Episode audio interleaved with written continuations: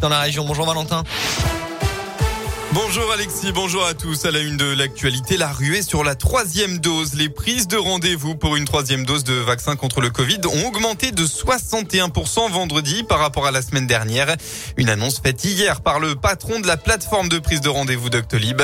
Une conséquence évidente de l'annonce de la prise de parole du président Emmanuel Macron mardi prochain à 20h. Le chef de l'État qui devrait revenir sur la reprise épidémique, mais aussi sur d'autres sujets comme les réformes à venir et la situation économique du pays. Et puis les irréductibles opposants au pass sanitaire toujours présents dans la région. 17e week-end consécutif de mobilisation. Hier, ils étaient entre 100 et 200 à Bourg-en-Bresse, environ 200 à saint ou encore 350 à Clermont-Ferrand.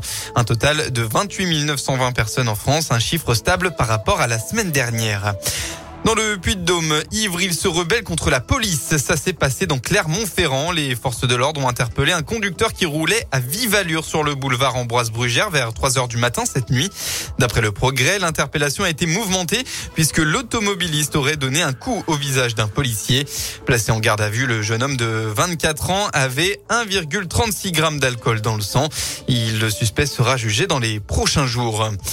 Dans l'Allier, plus de 150 personnes sont arrivées dans la nuit de vendredi à samedi dans une clairière en forêt à environ 30 km au nord de Montluçon pour une free party.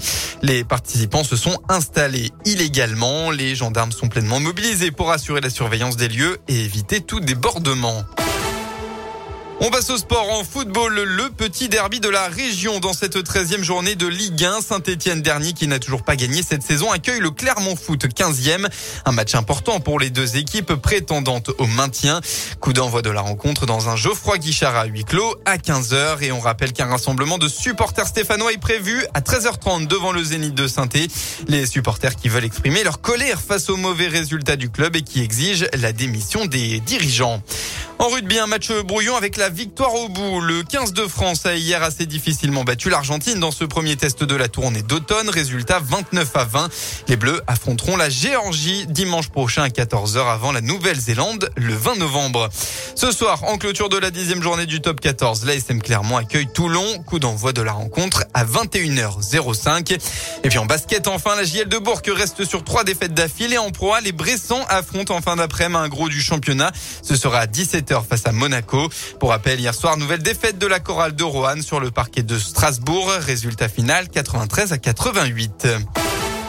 On passe maintenant à la météo. Eh bien, c'est une journée plutôt nuageuse qu'on va retrouver dans la région aujourd'hui. Encore quelques éclaircies jusqu'en début d'après-midi dans la Haute-Loire, puis de la grisaille ensuite partout en Auvergne-Rhône-Alpes.